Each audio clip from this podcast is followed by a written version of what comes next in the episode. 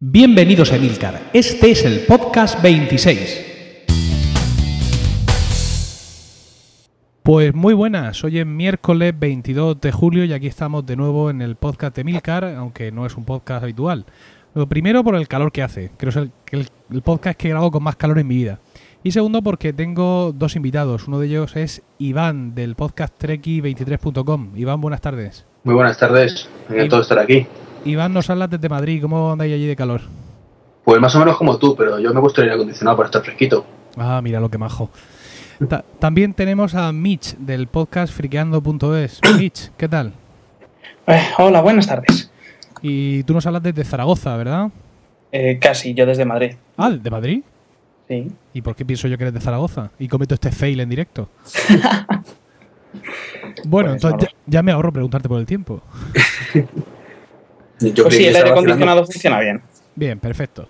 Bueno, aunque tenemos invitados hoy en este podcast, el esquema del podcast va a seguir siendo el mismo y vamos a hacer un leve comentario sobre algunas noticias de las que surgieron después de la, de la publicación del, del número anterior.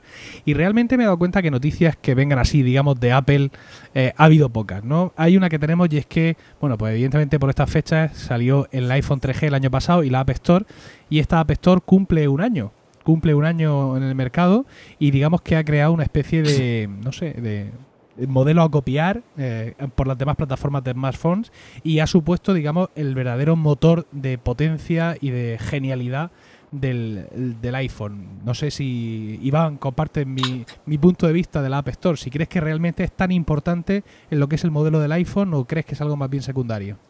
Eh, estoy completamente de acuerdo contigo. O sea, de hecho, si no fuera por la App Store, el iPhone era un cacharro bastante inservible.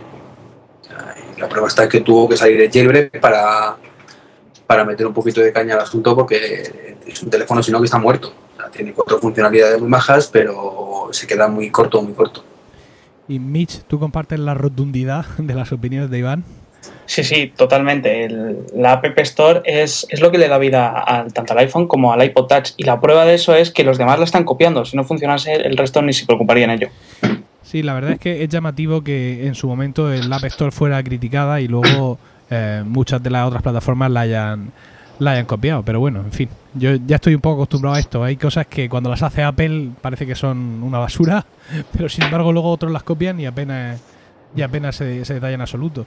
Y está claro que Apple desde luego no le pierde la cara al iPhone, porque aunque el, el OS 3.0 saliera hace poco, ya hemos tenido muchas noticias en julio, la última de ellas que me parece que el día 15, de que hay un ya betas muy avanzadas del sistema 3.1 de, del iPhone e incluso nuevas builds de Snow Leopard y de la 10.5.8 de, de Leopard.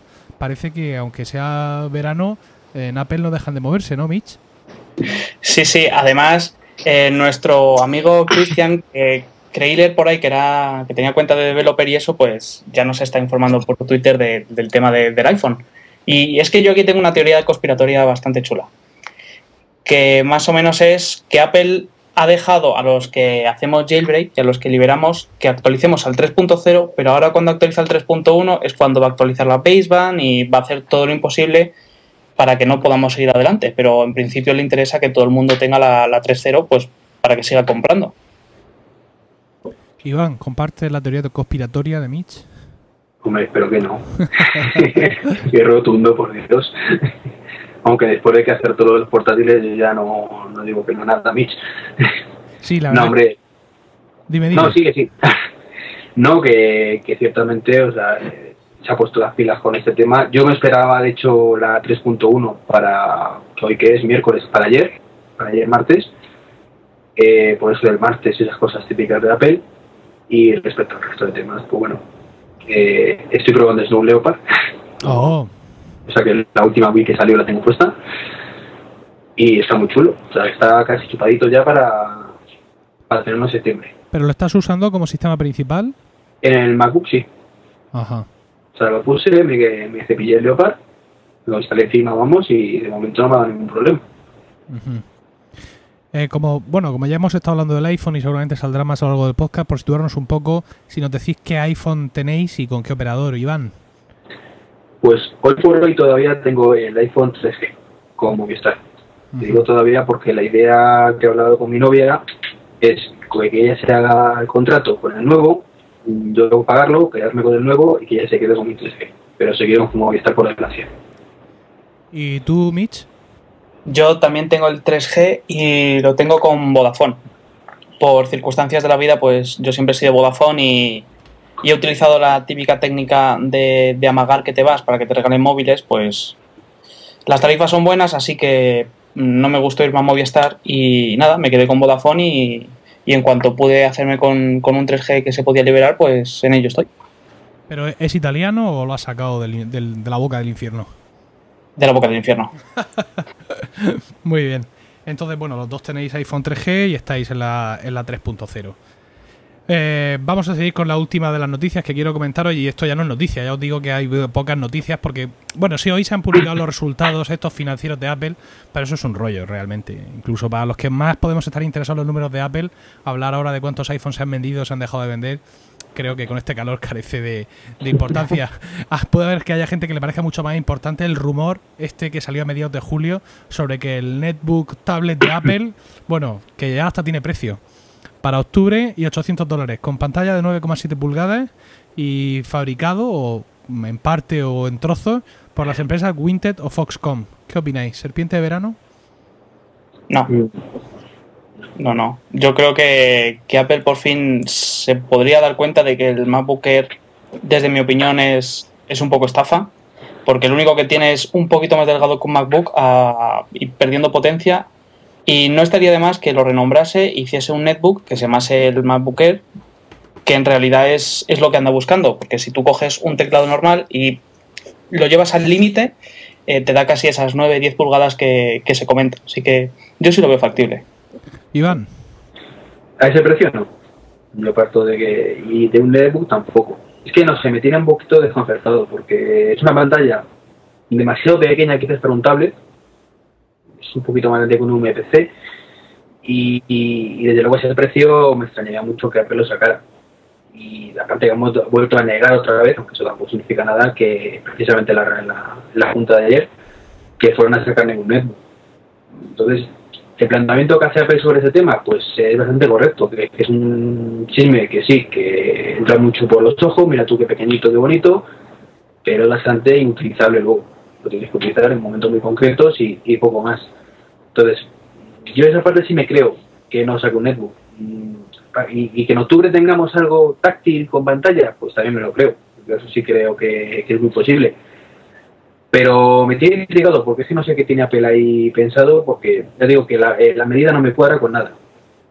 Hombre, eh, no creo que Apple te diga en los resultados, bueno, sí, vamos a sacar un netbook, porque ya sería parda. O sea, yo creo que, que lo que dice Apple, tanto si lo saca como si no, es lo correcto. Otra cosa es que luego llegue octubre y no nos encontremos nada o nos encontremos algo. No, hombre, sí me refiero que, que, con que ya sabemos que no tenemos que las declaraciones, pero que la argumentación que da mm, tiene sentido. que un aparatito tan pequeño, tan pequeño, tan pequeño, eh, con un tecladito tan pequeño, cuando además sabemos que ha puesto el teclado estándar unificar para que no haya ninguna diferencia en todos los en toda la gama de dispositivos, pues carece un poco de sentido. Eliminando el teclado, pues tendríamos ya una tablet, ya no sería un netbook. Entonces, lo que pasa es que me parece una tablet muy pequeña. O sea, a mí una tablet me parece ideal una pantalla de 11 pulgadas, 12 pulgadas mínimo. Bueno, lo que sí es ideal es continuar con el podcast en su formato habitual y después de este breve repaso por las noticias, vamos a ver eh, cuál es el sumario para el podcast de hoy. Bueno, el sumario ya habéis visto, el repaso de las noticias. A continuación vamos a discutir eh, sobre un tema y es que si Apple es tan maravilloso y sus ordenadores son tan magníficos, ¿por qué no triunfaron desde su primer momento? Discutiremos sobre esta idea que nos puede llevar minutos o incluso horas. A continuación tendremos como siempre nuestra sección de switchers, la historia maquera y terminaremos con la sección blogosfera. Así que empezamos.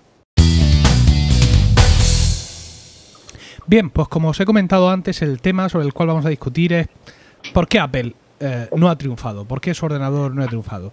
El oyente de este, de este podcast, Francisco Javier Hernández, me envió un extenso email hablándome pues un poco de los Macs que él se había encontrado a lo largo de su vida, pues en el trabajo, en amigos, compañeros, de cómo empezó a, a investigar sobre, sobre la plataforma, de cómo fue su Switch y entonces, al final concluye eh, con una pregunta eh, y es si esto es tan bueno, ¿por, ¿por qué no, no, triunfó desde el principio? Pues hay varias ideas en cuanto a precio, en cuanto a, no sé, eh, compatibilidad, es decir, se jugó la baza software más hardware y se perdió ante la apuesta de solo software que ofrecía Microsoft. Mm, no sé, ¿cómo, ¿cómo lo veis? Iván, si tan buena es nuestra plataforma, ¿por qué no es la mayoritaria? Eh, bueno, yo creo que una de las cosas por las que es tan buena es porque no es mayoritaria. Eso también es un matiz importante. Eh, aparte, creo que es un compendio de cosas. Por un lado, en la informática, salvo la gente como nosotros, para el común de los mortales, como digo yo, es una cosa que lo tienen ahí por obligación, que sí que tiene sus ventajas, pero que no les agrada demasiado gastarse dinero en ello. Entonces, pues, como todo chisme que compras por obligación, pues te gastas el menor dinero posible. Y en dinero, por desgracia, Apple no puede competir hoy por hoy con precios de PC clónicos. En calidad, evidentemente, tampoco, pero el público en general eso no lo valora tanto. Luego pasa, pues, un poco como digo, con los coches.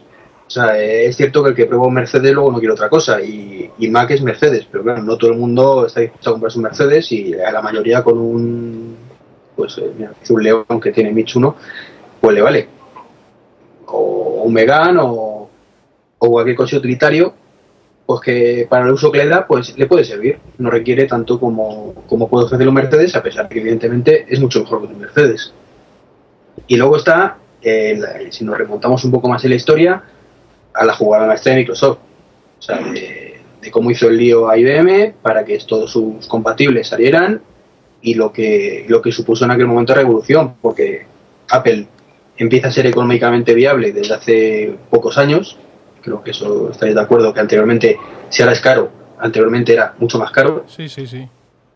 Y eso sí que era para el público en general completamente prohibitivo y, y que no, no, no se cogía a ello, evidentemente. Mientras que tienes el PC clónico por 4 duros en comparación, ahora son ya de dos y medio, entonces pues está la cosa más igualada, pero yo creo que van un poco, es el compendio de todo un poquito. Mitch. Bueno, este es este tema lo hemos tratado todos en, mil situaciones y en mil cosas y yo tengo mi discurso planeado que siempre es el mismo y yo creo que son tres razones. La primera es por el desconocimiento, porque muy poca gente lo conoce. Mucha gente sabe lo que es un iPod, pero cree que es marca iPod. No sabe que detrás hay una marca que hace teléfonos, bueno, ahora sí lo sabrá, que hace ordenadores, que hace mm, el time capsule o cosas parecidas. Entonces, yo creo que lo primero es desconocimiento, que una persona va a un corte inglés o a un Mediamar o va a cualquier tienda grande donde hay Macs y los ve y le resultan, o sea, le resultan bonitos, pero ya está, no es que conozcan la marca ni conozcan el producto, simplemente no saben que existe. Para ellos un ordenador es un trasto grande, acoplado a un monitor ahora plano y con un teclado y un ratón. Los que están más puestos, pues sí, pero es que los que están puestos y saben de esto, ¿qué somos? ¿Un 2% de, de todos los usuarios? Es muy poco. Realmente creo que la plataforma Mac es realmente desconocida, aunque a nosotros no lo parezca, pero yo creo que es así. La segunda es el precio. Una persona que no los conoce y que quiere un ordenador, ve un Mac, ve un ordenador de 400 euros y se compra el de 400 euros, por mucho que el comercial le diga que no tiene virus, que si no sé qué, o cualquier cosa.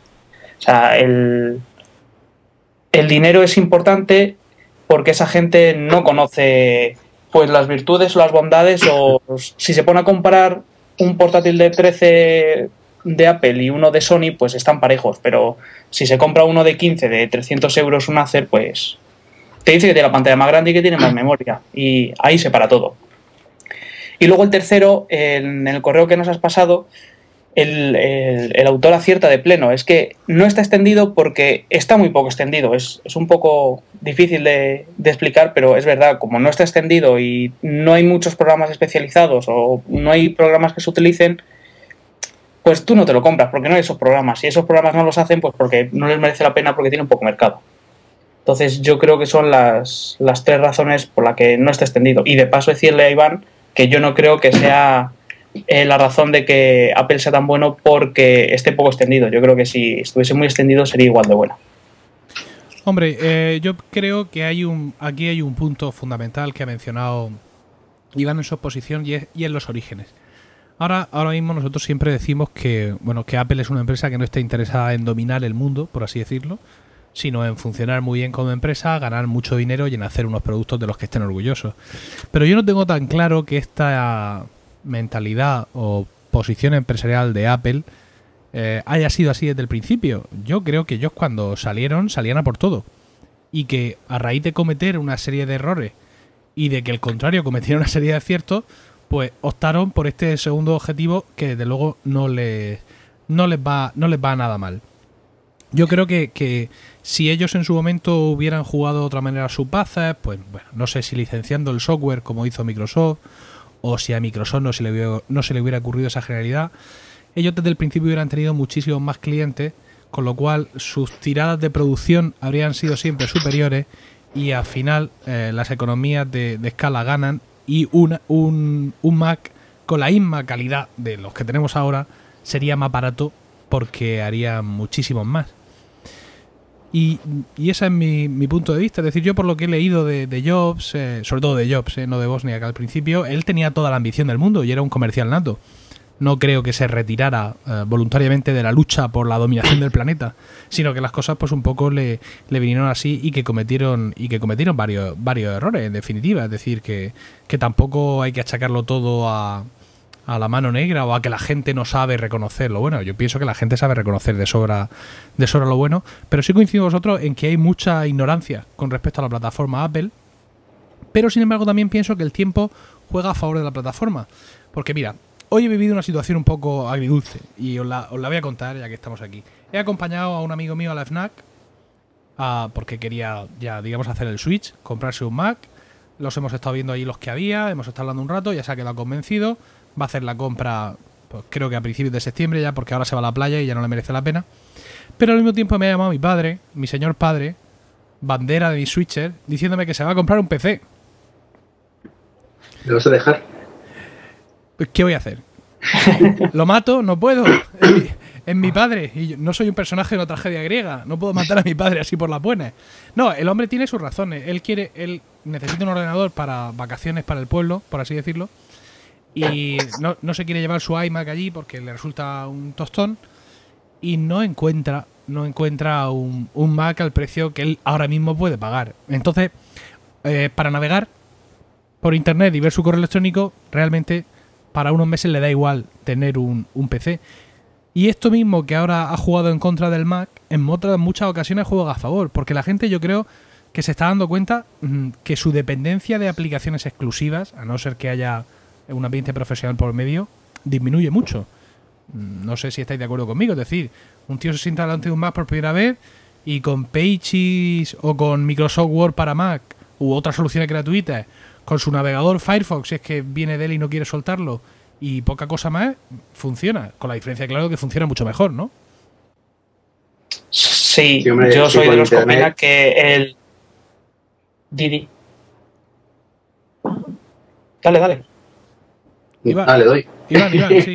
no, perdón. Que no, que iba a decir que con la, con la estandarización de Internet es que se ha ganado muchísimo. O sea, te olvidas completamente de la plataforma en el 70-80% de los casos.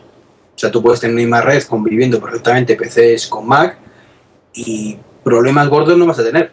O sea, uno te gustará más que otro, será más sencillo, pero totalmente compatibles. O sea, yo, en mi caso, por ejemplo, yo todo lo que hago en el Mac se me refleja automáticamente en el, PC y es raro la cosa que solo puedo hacer uno de ellos. Entonces, pues el caso de tu padre es cierto, o sea, para navegar y ver cuatro cosas le vale cualquier ordenador. Pero realmente a cualquiera nos vale cualquier ordenador, o sea, es... Mm, eso de tenerlo que funcione bien, es el kit de la cuestión. Mitch. Bueno, es, es eso, que es que al, y exagerando un poco, al 95% de las personas le vale con cualquier ordenador, sea Linux, sea Windows o sea Mac, porque van a tirar de navegador, de correo, de reproductor de música y de para ver películas y almacenar sus fotos o, o sus vídeos. Y eso es que un Mac lo hace a la perfección. Yo creo que en eso Apple se ha especializado mucho porque se ha dado cuenta que es lo que realmente hace la gente. La gente lo que realmente hace es navegar y te ha hecho un navegador muy rápido escuchar música y te ha hecho un iTunes que al principio cuando lo coges de nuevo es engorroso, pero luego es comodísimo y te ha hecho una iPhoto que es que no tiene comparación. y solo con esos tres y el, el Pages que funciona muy bien, y ahora tiene compatibilidad de Word, o si quieres el Word, y tres visualizadores de vídeo tipo Videolan o, o Movist, con eso ya lo tienes todo. Es que el 90% de, de tus acciones diarias las puedes hacer con eso. Y esto nos lleva a una cuestión que no es el tema principal de, de, discusión, pero evidentemente a un par de polemistas como vosotros no, no soñaba con meteros y, y encerraros en mi, en mi, guion, sino que evidentemente sabía que la conversación iba a variar. Y fijaos dónde nos ha llevado la conversación ahora mismo, o dónde creo que yo que nos ha llevado. Y es a Google Chrome OS. Porque esta es una ¿Qué? noticia importante del mes de julio o con una importancia relativa, o por lo menos algo de lo que tenemos que hablar. Es decir, ahora mismo acabamos de llegar a la conclusión de que efectivamente para una gran parte de la población daría igual la plataforma. Simplemente está, pues si quieres que las cosas funcionen mucho mejor, si quieres ahorrarte problemas o si te da igual sufrir algunos problemas a cambio de precio. ¿Y qué papel juega eh, Google Chrome OS o qué papel creéis que puede llegar a jugar en todo esto, Iván? Eh, pues este sistema operativo de que no se sabe realmente nada, o sea, son todo especulaciones porque realmente Google no ha dicho nada, ha dicho estoy haciendo esto, punto. Depende mucho de cómo lo enfoque. O sea, eh, todo lleva a pensar que va a ser un sistema operativo completamente desarrollado para la nube, con lo que ello conlleva, es decir, va a ser quizás demasiado adelantado de su tiempo, porque hoy por hoy nuestras infraestructuras, ya no te voy a decir en España, eh, quitando Japón, dependemos demasiado de, de tener todo localizado en nuestro ordenador no podemos depender con nuestra velocidad de ancho de banda de tener todo en la nube, que es mmm, la tendencia quizás que, va a tomar Google, porque es la tendencia del futuro. O sea, está claro que, hoy por hoy, cada vez, como hemos dicho antes, está todo más descentralizado, dependemos menos de la plataforma, y ahí Google puede hacer mucho daño a, a los sistemas operativos eh, que tenemos hoy por hoy, pero en el futuro a corto plazo en su mercado creo que van a ser los netbook, ordenadores pensados pues, para navegar por internet, literalmente, y cuatro cositas más.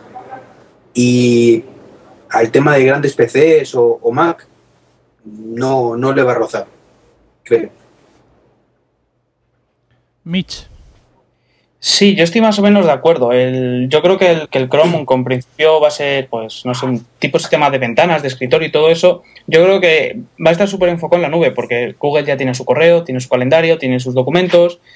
Y tú lo único que vas a necesitar va a ser una tarjeta de memoria de 6 gigas, como mucho, 8 gigas, para almacenar cuatro cosas, porque el resto lo vas a tener online.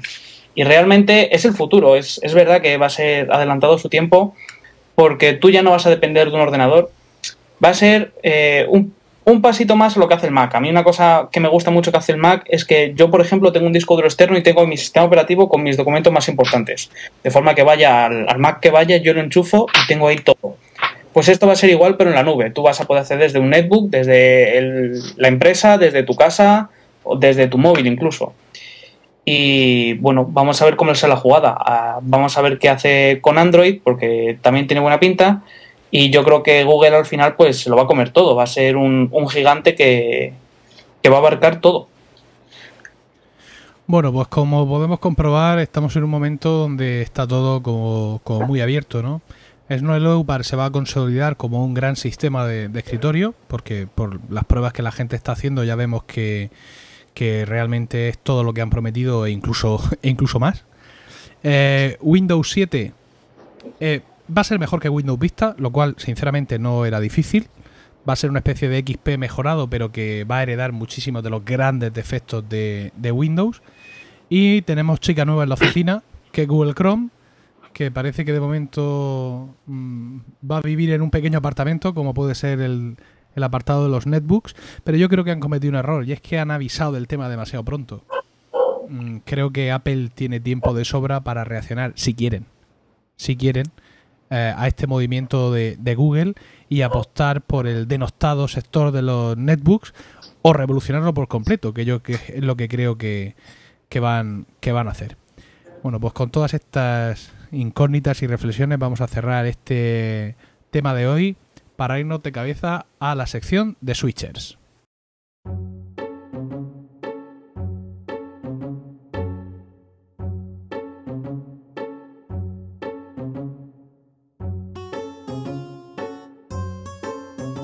Bien, pues nuestra sección de switchers de hoy eh, va a ser prácticamente igual que la de siempre. Ya sabéis que hacemos una pregunta y es, eh, ¿sabes más que un switcher de primer año?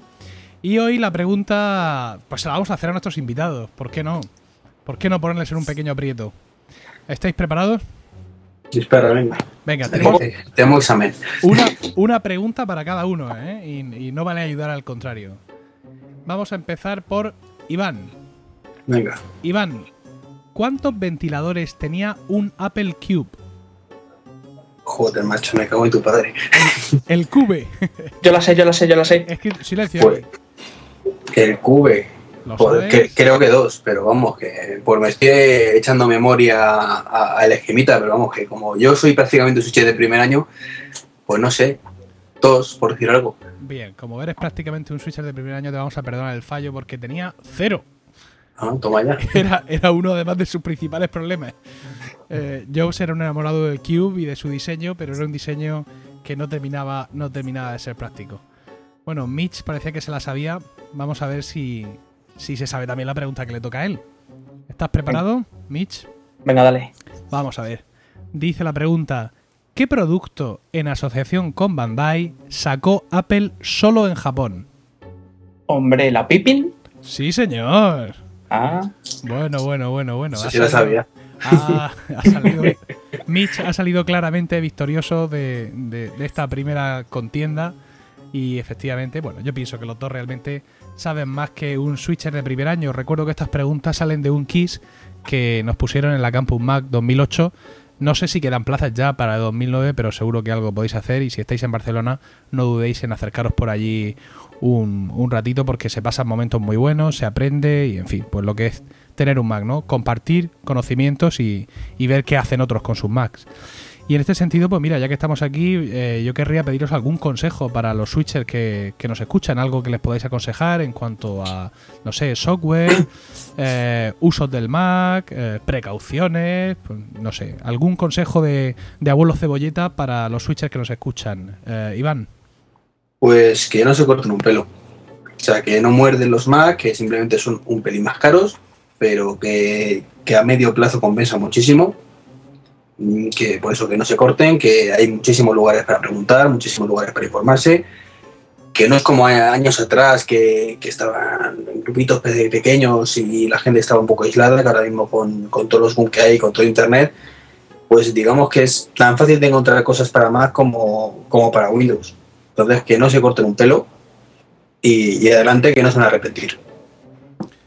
Muy bien. Mitch, un consejo para nuestros switchers. yo el consejo que siempre doy es que organicéis todo. Que tenéis el, el iTunes para la música, le pongáis todas sus etiquetas, todas sus carátulas, etcétera. En el iPhoto exactamente lo mismo. Y, todo así, porque luego cuando estéis en cualquier aplicación, recordad que vais a tener acceso tanto a las fotos como a la música, como a las películas, como a los documentos.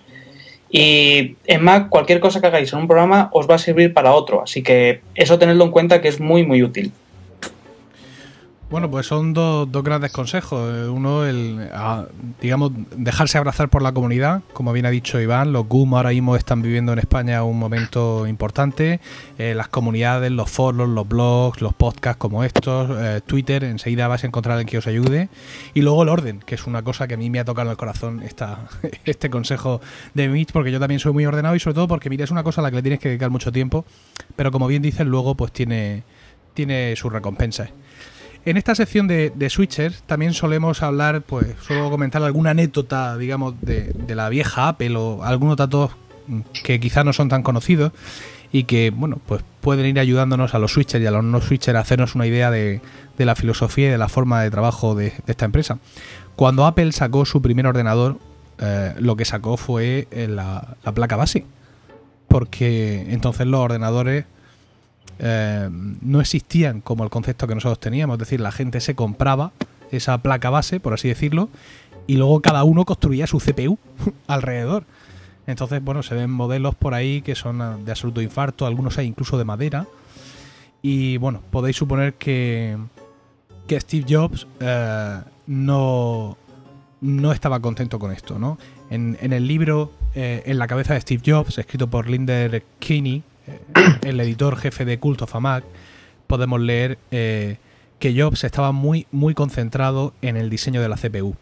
Jobs tenía claro que por cada aficionado del hardware que quería ensamblar su propio ordenador, había millones de personas que no podían hacerlo, pero que querían entretenerse con la programación, tal como él lo hizo cuando tenía 10 años. Su sueño para el Apple II era vender el primer ordenador embalado. Sabía que quería el ordenador en una CPU de plástico. Es decir, que el gran reto para el Apple II era que tuviera carcasa. Han cambiado mucho los tiempos, ¿verdad?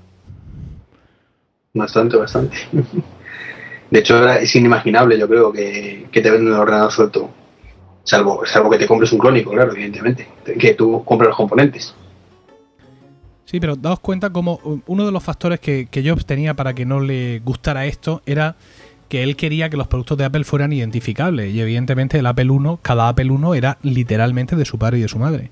Y esto nos puede dar un poco la pista de por qué los productos de Apple son tan cerrados, ¿no? Por qué eh, buscan tanto la, la homogeneidad de, sus productos, porque es algo que tiene la, empresa desde, el principio. Y puede que a veces nos mosqueemos, ¿no? Por esto de por qué no me dejan tener aplicaciones en segundo plano, por qué eh, no puede haber una mini torre barata, etcétera. Pero esta obsesión por la homogeneidad parece que les ha venido desde, el principio. Yo ahora tengo una pregunta, ¿el Apple 1 no era de madera? ¿Eh? ¿El Apple 1 no, venía de madera fabricado por Apple directamente? No, no, no venía. Ah, pensaba que sí, claro, yo es que tampoco lo tengo claro. Lo que pasa es que en los modelos de madera pues son muy llamativos y, pues eh, hay muchas fotos de ellos, ¿no? Pero, pero vamos, eh, es que había modelos que ni siquiera eran de nada. Era la placa delante, un teclado compuesto por aquí, dos cables saliendo por allá. Es decir, que era una auténtica, una auténtica locura. Cosas. Bueno, pues con esta curiosidad de, la historia de Apple vamos a despedir la sección de Switcher de hoy para eh, irnos, como ya es habitual, a nuestra historia maquera, donde también tenemos una historia de un maquero eh, de lujo, un maquero famoso, de excepción. Vamos a escucharla.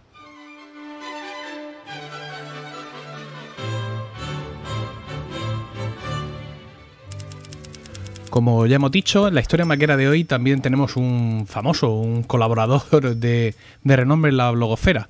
Y este es ni más ni menos que Roberto Pastor de, de Cafelog. un maquero muy señalado ya que cuando hizo el Switch hizo un vídeo muy divertido y muy, muy comentado. Bueno, Roberto nos cuenta su historia que dice así. Hola Emilio, aquí Roberto Pastor. Al final, tras poco más de un año, me he decidido rebuscar mis experiencias y contar mi historia maquera, que aunque no es muy extensa, a lo mejor le interesa a alguien. Ya desde que era muy pequeño, la informática ha estado muy presente en mi vida, no solo en forma de videoconsola, desde la Game Watch hasta la Xbox 360, sino también en forma de ordenador personal. Mi primer ordenador fue un Amstrad CPC de 128K, del que solo tengo deliciosos recuerdos. De ahí pasé siempre a la zaga de las necesidades de mi padre a otro Amstrad, en este caso un 8086, donde descubrí las aventuras gráficas de LucasArts, que te voy a contar de ellas, que no sepa todo el mundo. Tras la muerte de este ordenador, en casa pasamos a la tecnología Pentium de 166 MHz y a Windows 95, el cual solo había visto en casa de un amigo. Al principio estaba maravillado con el sistema operativo de Microsoft, hasta que llegaron los problemas fallos de drivers, reinicios, pantallas azules y 37 reinstalaciones del sistema después, conseguí sobrevivir al uso de Windows. Años después, pasando a un Pentium 4 a 3 GHz y con experiencia en el manejo de errores del Windows, me estabilicé con XP. De los Mac solo había oído cosas, ni buenas ni malas, y hasta que no conocía a cierto personaje de la blogosfera de nombre Pedro Aznar, creo que te sonará, no vi un Mac en pleno funcionamiento, y me encantó.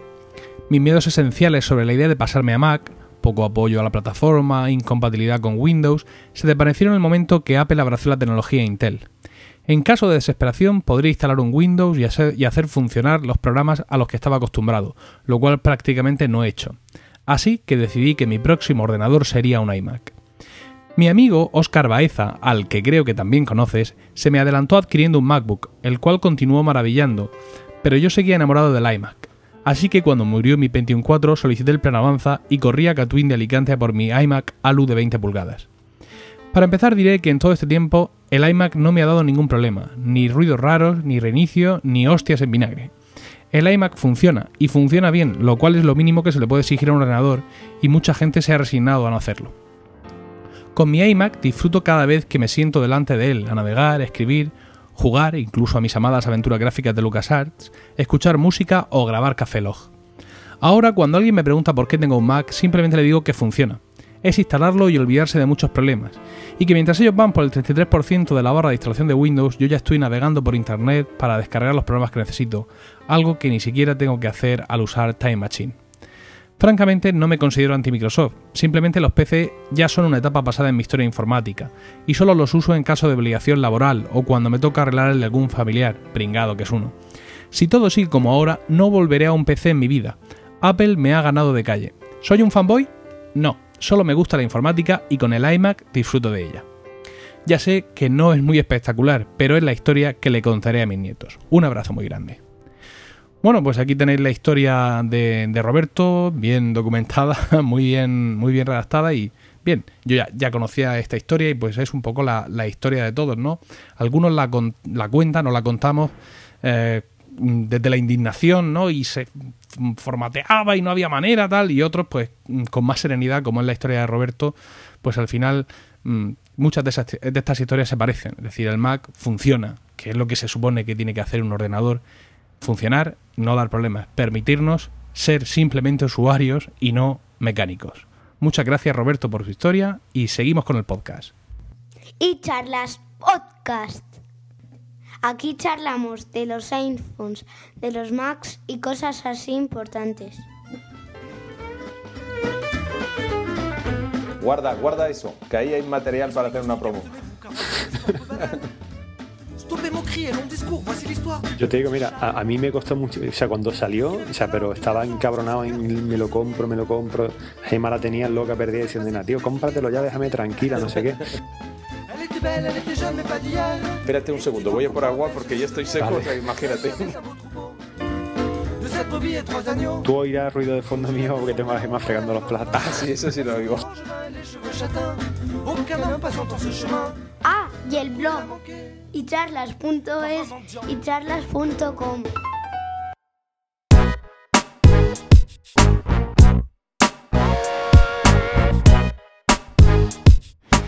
Bien, pues hoy en la sección blogosfera vamos evidentemente a aprovechar que tenemos aquí dos podcasters de, de Aljundia y con mucha experiencia para centrarla en el mundo del podcasting.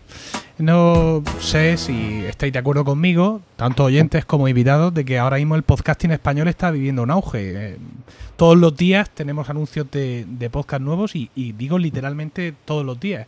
Hoy, por ejemplo, se anuncia uno que es Economía for Dummies, un podcast de, de, de Miki, de, integrante de, de Soy Geek y antiguo colaborador de Weblos SL, que ha sacado un podcast de economía que es un poco el tema que él domina profesionalmente. Entonces, bueno, yo no sé un poco esta situación, eh, a dónde, a dónde mm, si, si podríamos definir de alguna manera los parámetros de esta nueva situación, o si ahora mismo hay un poco de caos, si hay mm, realmente propuestas novedosas en cuanto a podcasting, si está la gente repitiendo fórmulas, no sé, Mitch, los podcasts nuevos que están saliendo, ¿cómo los ves? ¿Te has suscrito alguno? Eh, ¿Cómo ves que va un poco la tendencia? Mm, a mí me alegra mucho ver que el, mundo del podcasteo en castellano está, está que se sale, porque es que prácticamente salen, como tú has dicho, podcast nuevos cada día. Y sí, yo me voy suscribiendo a algunos, lógicamente, pues hay alguno que pues no te termina de convencer o algo y, te lo quitas. Pero en general, sí, fíjate que, que, iTunes me marca que tengo 27 podcasts en escuchar, así que ya voy con retraso.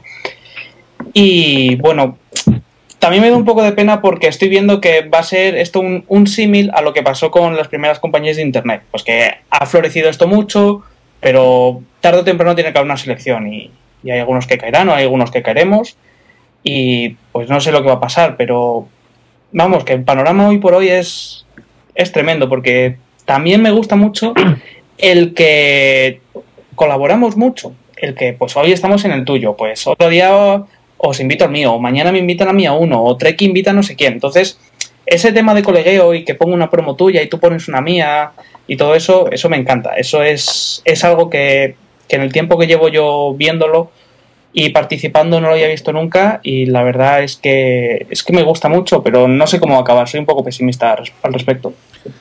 ¿Tú también piensas que esto puede ser flor de, de un día? Eh, tengo un poquito de temor también. La verdad es que desde prácticamente principios del 2009, sí, 2009, digo, ¿en qué año estamos? eh, empezó a subir, a subir, a subir, eh, y hay un montón de gente que está animado, cosa que me alegra muchísimo, evidentemente. Lo que pasa es que creo que estamos en un punto ahora mismo de inflexión en el que mm, todos los que crean podcast son oyentes de podcast, pero no crece la familia de oyentes. No sé si me explico. El público potencial de, de los podcasts creo que quizás esté un poquito estancado. Es decir, que mm, hay mucha más gente que está creando podcast ahora mismo que proporcionalmente la nueva gente que está animándose a escucharlos. Es todavía un poquito desconocido el podcasting. De hecho, en mi entorno la mayoría no escuchaban podcast en su vida. Y aunque yo se lo recomiendo, me dicen que, que- que- que estoy loco. Que qué es eso de escuchar a un tío solo en casa contándote su su vida. Digo, pues chico, es bastante interesante, pero bueno. Yo, pienso que eso que tú dices es bastante cierto, es decir, eh, están surgiendo muchos podcasts, pero la sensación que tengo es que simplemente nuestra pequeña o gran familia de podcasters se va haciendo más grande, porque allá por donde vayas, pues ves los mismos nombres. Eh, son ahora unos podcasters los que envían audiocorreos a otros podcasters y los que escriben comentarios en los blogs de esos podcasts cuando sale un número nuevo y me da la sensación de que mm, la endogamia va a acabar va a acabar con nosotros. Está muy bien las colaboraciones, evidentemente, en ese sentido sí estoy de acuerdo con Mitch, pero es que llega un momento en que me parece que estamos cerrando el círculo sobre nosotros mismos y parte de la culpa me parece que la tiene el hecho de que estamos siendo poco originales para, para los podcasts. Es decir, de toda esta oleada última de podcasts nuevos, mm, no me parece que haya propuestas verdaderamente novedosas que renueven el podcasting. Me parece que se están cogiendo fórmulas que ya funcionan y se está aplicando a otras personas, a otros podcasters, pues con otras características, eh, que hacen mejor esto, que hacen mejor lo otro. Pero la fórmula sigue siendo la misma. Es decir, la fórmula de los tres tíos que hablan de tecnología, internet y videojuegos, creo que, que- que va a llegar un momento en que, que- ya no va a dar más de sí. Sí, yo, yo estoy de acuerdo contigo. Es. Yo lo comentaba en mi, en mi último podcast, o sí, creo que era el último, y, y lo decía, decía que, que veía que, que todos vamos en el mismo sentido y todos estamos más ha- haciendo más o menos lo mismo. Entonces, aunque suene duro, tarde o temprano eh, hay gente que va a dejar de escuchar a otra gente, porque al final somos toda la misma familia que nos escuchamos nos colaboramos unos con los otros. Así que yo creo que, y pensando un poco egoístamente, o sea, si quieres no caer en el olvido o no quedarte fuera, tienes que hacer algo diferente. Entonces, no sé cómo va a acabar la cosa, pero ya, ya lo digo, soy un poco pesimista al respecto. Yo creo que todo depende también del planteamiento de que cada uno tenga su propio podcast. Eh, mi caso particular, cuando empecé con el podcast, fue simplemente como un medio, y similar un poco a un blog, para decir lo que piensas de un, de un determinado tema. Y en principio te da igual que te escuche pues 5 que 50 o que 500. Evidentemente, si te escuchan 500, estupendo. Si te escuchan 50, fabuloso. Y si te escucha uno, pues mira, uno que te está escuchando, no hay ningún problema. Entonces, mm, quizás mm, eh, eh, el problema de base sea ese. ¿A qué aspira cada podcast y a dónde quiere llegar? Porque simplemente es un medio para explayarse, ningún problema. Lo que pasa es que es un- una pena que lo que dicen que, que va a ser como la- las compañías de Internet, ¿no? que poco a poco se cerrando, hay tanto que escuchar que hay que seleccionar y se van a quedar mucho por el camino. Yo, en ese sentido, me parece muy importante lo que acabas de decir, Iván, y es a qué aspira cada podcast. Y de que tú cuando empezaste, pues tú aspirabas a contar tus cosas, no a que te escucharan más o menos. Esa, esa idea del podcasting de, bueno, yo estoy aquí y ya me escuchará quien le guste, me da la sensación de que se ha perdido un poco, porque mira, yo mm, recibo mm, continuamente emails de podcast nuevos, de gente que me pide que le ponga su promo, que no sé cuánto, y a muchos de ellos le- se lo he contestado por privado y, y no tengo ningún reparo en decirlo aquí en público. Es decir, yo en el podcast de Milcar solo pongo promos de los podcasts que yo escucho y me gustan. Y ni matándome mm, va a conseguir nadie que yo cambie la manera de hacerlo. Es decir, yo no voy a poner una promo de un podcast nuevo solo porque es un podcast nuevo y creo que hay que ayudarle. Porque es que mm, tampoco lo entiendo así. Yo pienso que mm, podcasts como los tres que estamos aquí hoy presentes nos hemos ganado nuestra audiencia, mucha o poca, simplemente a base de la calidad del, podcast, a base de, intentar mejorar, intentar hacer bien las cosas y, y no tan pendientes de quién me escucha o quién me pone mi promo. Y es que está habiendo casos que son realmente muy sorprendentes para mí. Es decir, yo estoy recibiendo emails de gente que me pide que anuncie su podcast o tal antes de sacar el primer capítulo del podcast. Hay otros podcasts que lo primero que, que han grabado no es un primer capítulo o un, digamos, un corto, ¿no? Un- una especie de podcast cero, como hice yo, como os he hecho tanto. Hay algunos podcasts que lo primero que han grabado es la promo. Entonces yo hoy realmente me he llevado mucha alegría al descubrir que, que el podcast que ha salido hoy o que yo he conocido que ha salido hoy, que es Economía for Dummies, hoy ha sacado su primer capítulo. Y hoy tú ya puedes escuchar el primer capítulo de, ese podcast y decidir pues qué línea tiene o qué línea no tiene. Sacó una- la sintonía hace poco, pero yo tampoco lo había anunciado, sino hoy en iTunes directamente su capítulo sacado. Y ya os digo, estoy un poco alucinado de la gente que lo que te anuncia no es ya que hayan sacado un podcast, sino es un poco su intención de sacar un podcast y que prácticamente mm, me están exigiendo pues que le ponga esa promo que han hecho o que ya les dé publicidad o que lo que sea. Cuando, mira, yo cuando empecé con mi podcast, entonces los que cortaban el bacalao a tope eran 412 de Pedro Aznar y son Mac SL. Y a mí en la vida se me ocurrió eh, enviarles la promo o pedirle, o pedirle, digamos, con cierto tono como de obligación y con insistencia, "Oh, ponme la promo, ponme la promo, ponme la promo, ponme la promo. Yo pienso realmente que las cosas no son así y que algunos de los podcasters nuevos están, están perdiendo el horizonte de esto, que es intentar hacer algo tú, independientemente de cuál vaya a ser la reacción de la gente. Sí. Pues que también es un poco el momento. Me explico. eh, cuando salieron los primeros podcasts, había cuatro. Entonces era mucho más sencillo que la gente te conociera a cómo es ahora. O sea, ahora, eh, como salen tantos, pues la única forma quizás que la gente ve para que llamar un poquito la atención es esa. Es cierto que en eso comparto contigo que creo que la, poner promos debe ser voluntario de cada uno que te gusta un podcast y digas, mira, voy a ponerle la promo porque me gusta.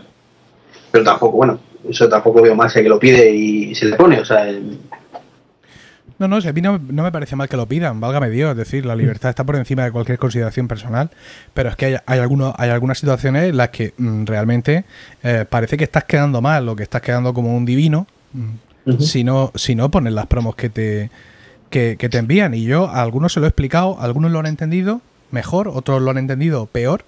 Yo, yo lo siento mucho, es decir, no, no es mi intención ofender a nadie, ni muchísimo menos hacerme el divino, porque tampoco creo yo que sea tan divino, pero la realidad es que yo, yo opino sí. Mira, hay, hay otra cosa y que muchos de, de- de los podcasters eh, tienen en cuenta y es algo que al parecer se está llamando por ahí la ley Emilcar o el teorema Emilcar. Y es que yo he dicho, te ríes porque sabes lo que es, seguramente. Yo he dicho en varias ocasiones que hasta que un podcast no llega al número 4 o 5 no es un podcast. Es un- es un- una borrachera entre amigos o a un tío que le haga por ahí. Entonces, mm, algunos me atacan con mi propia ley. ¡Es el quinto episodio! ¡Ya somos, ya somos un podcast! Ponnos, ponnos Pon claro, halagan mi vanidad, ¿no? Porque están cumpliendo mi propia una ley que yo no sabía que emitía como ley, por cierto. Pero mm, me parece que con el la efusión podcastera que está viendo en estos momentos, lo de los cuatro capítulos se lo encuentran hecho. Voy a tener que revisar la ley. tienes que hacer como la ley esta de Intel, cada, cada 18 meses ampliarlo. No, a ver, si, si no eh, te he entendido antes perfectamente, vamos, si su punto de vista, evidentemente. Y, y que en muchas cosas lo comparto contigo, ¿eh? O sea, de hecho, creo que, que igual que te digo una cosa de que es una forma un poco de darse a conocer, me parece exagerado lo que, lo que has comentado, de que no es normal que un tío vaya a hacer un podcast y primero te haga la promo, eh, la mande a 50 sitios y luego ya si eso hago el podcast algún día. O sea, tampoco, tampoco se trata de eso. Yo particularmente, como ni siquiera tengo todavía promo, pues qué te voy a decir, ¿no? Es que es verdad, es que somos unos cutres. Llevamos tropecientos mil capítulos y una mísera promo. ¿Tú, tú tampoco tienes promo? Que va, yo no tengo nada de nada. Qué desastre. Es más, tengo, tengo pendiente de hacerla porque se lo prometía, me, la pidió en su momento Jorge de Apelando y dije, a ver cuánto haces uno. Y dije, te prometo que ya la tengo ahí, pero todavía no lo he hecho. Es que a mí, ¿sabes lo que me pasa? Que es que después de escuchar tus promos, pues es que yo no sé qué narices hacer. ¿Las mías? Sí, claro, las tuyas. Ah, no, pero eso tenéis que asumirlo. Soy el dios de las promos. No, no, yo lo tengo más que asumido. Tenéis que ir con la tranquilidad del que se sale derrotado. Es mucha menos presión para vosotros. Yo creo que deberías de montar una agencia de publicidad más que hacer podcast. No, los del coro se están pensando ofrecerse cobrando para hacer promo. Porque han visto la, la repercusión que ha tenido la cosa y dice, oye, pues lo mismo aquí tenemos una salida profesional. Pues nada, ya me pasas el teléfono por privado. Muy bien.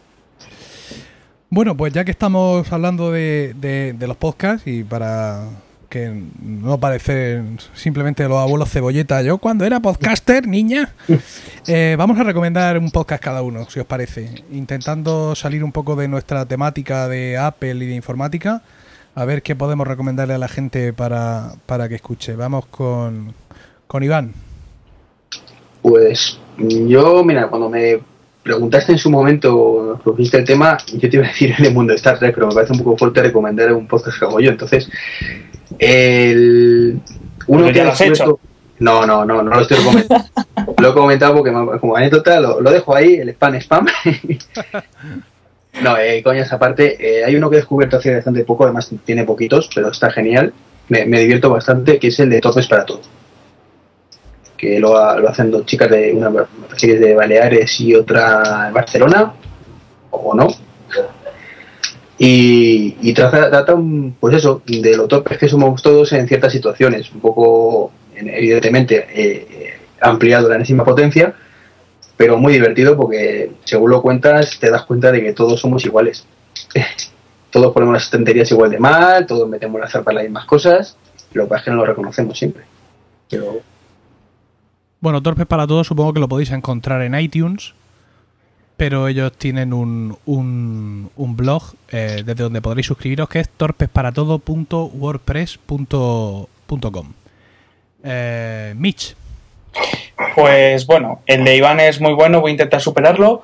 Y una de mis pasiones es la ciencia, así que voy a recomendar uno que se llama Ciencia y Genios, que son podcasts muy cortitos de 10, 12, 15 minutos con mucho, que te habla de un científico. Pues, por ejemplo, pues te habla de, de Maxwell, pues te dice así un poquito de su vida y su obra y en, en 10, 12 minutos acabó. Son muy ligeros y te lo cuenta desde el punto de, de vista del propio científico y está muy bien, es altamente recomendado si te gusta un poquito la ciencia. bueno, este no lo tengo localizado. ¿Puedes decir un poco la dirección de la web o si se encuentra en iTunes? ¿Repetir el nombre? Pues repito el nombre porque la web no me la sé, yo lo encontré a través de iTunes, se llama Ciencia y Genios. Ciencia y genios. Muy bien. Bueno, pues me toca, me toca a mí. Decir, bueno, claro, yo estoy en mi propio podcast. Todos los podcasts que podía recomendar, pues ya los he recomendado. He puesto promos de unos y de otros. Pero eh, hoy quiero romper la, una lanza por el podcast que ha salido hoy. Que es Economía for Dummies. Ha salido hoy y voy a decir con dos narices que no he escuchado el podcast que estoy recomendando. Vulnerando por completo mm, todos mis preceptos y toda mi bilia del podcasting, voy a recomendar un podcast que no he escuchado nunca. Pero no me preocupa, ¿por qué? Porque eh, yo ya sé lo que hace Miki, eh, que es el autor de este podcast, con respecto a economía, ya que eh, bueno, yo sigo eh, los, mm, los blogs que hablan sobre economía eh, de, la, de la red de weblogs SL. Ya he leído muchos artículos de Miki en esos blogs. Me gusta mucho lo que escribe sobre esos temas. Me gusta mucho pues su punto de vista sobre algunas de las circunstancias de la economía actual. Y no me cabe, no me cabe la menor duda de que, de que el podcast que, que va a hacer sobre economía va a ser, va a ser muy interesante. Eh, ya he conseguido descargar el. eh, tampoco he estado en casa hoy, con lo cual un auténtico desastre de recomendación, porque. Pero ya he conseguido descargar el, el, primer capítulo. Y, y bueno, yo creo que va a ser. Además, me parece una propuesta original, es decir, en cuanto a, a, tema de para el podcast. La dirección web es economiafordummies con 2m.com. De todas formas, los enlaces los vamos a poner todos ahí en el, en el blog. Y daos cuenta que este primer capítulo dice qué es cotizar a la seguridad social, eh, qué es el Euribor y en qué afecta la hipoteca, y qué es el IRPF y por qué me retienen un 15% al hacer la factura. Son cosas que a muchos de vosotros ahora mismo habrán dejado tal cual como estabais, pero bueno, para eso está, supongo, Economía for Dummies, para que todos aprendemos un poco más de, de economía. Bueno, y vamos a despedir el podcast con estas tres recomendaciones y con este pequeño repaso a la realidad podcastera. Espero que no nos hayamos creado muchos enemigos, ¿no? ah, no creo, ¿no? Hemos todas las cosas las hacemos con cariño. Bueno, pues Iván eh, y Mitch de treki23.com y friqueando.es, muchísimas gracias por colaborar en el podcast. Para quien no lo sepa, esto es una especie de crossover que estamos haciendo. Ya estuvimos eh, colaborando en el podcast de Treki. Y estamos a la espera de que Mitch nos pase la invitación, ¿no? En esta su tercera temporada, creo, de podcast. Sí, sí, sí, eso está, está pendiente. Bueno, pues os dejo un pequeño espacio para despediros, Iván. Pues agradecerte la, la invitación, como siempre grabar con vosotros un placer. Eh, no nos hemos eh, ¿cómo se, como liado demasiado con el guion, que no, no es el típico podcast largo, o sea, cumplimos tus expectativas, espero, en duración. Bien, bien, bien. que es otra cosa que también ha, ha salido por ahí en todos los podcasts, que se pone milcas son muy largos. y nada, eso, pues despedirme, agradeceros eh, a todos, bueno, puñetas, acepto a ti, como digo, la, la invitación y pues te digo el contacto, o lo dices tú, o como quieres. No, no, dilo, dilo, dilo. Pues me podéis encontrar en treki23.com, como, como ha dicho Emilcar, o, o en Twitter treki23. Yo soy facilito, lo digo siempre, treki23 para todo. Muy bien, Mitch. Pues yo también ah, te agradezco la oportunidad de estar aquí. Eh, me ha hecho mucha ilusión, lo debo de reconocer, porque siempre que escucho tu podcast con las cortinillas y eso, digo, ¿y cómo lo hará? ¿Y lo hará en directo? ¿Luego lo corta? Y nada, me ha gustado mucho el, el vivirlo aquí eh, en persona, como, como se graba un podcast de, de Milcar. Y nada, encantado, ya os invitaré al mío.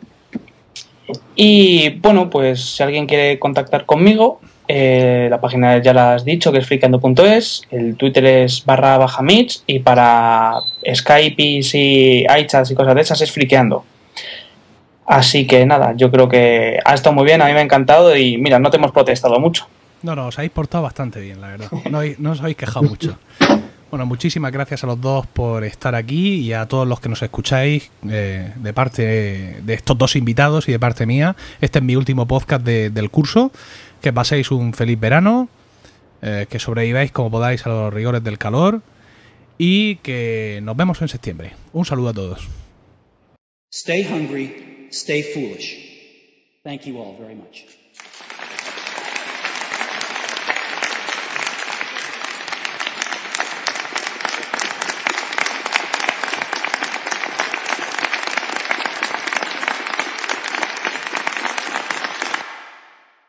Muy bien. Ya está, ¿no?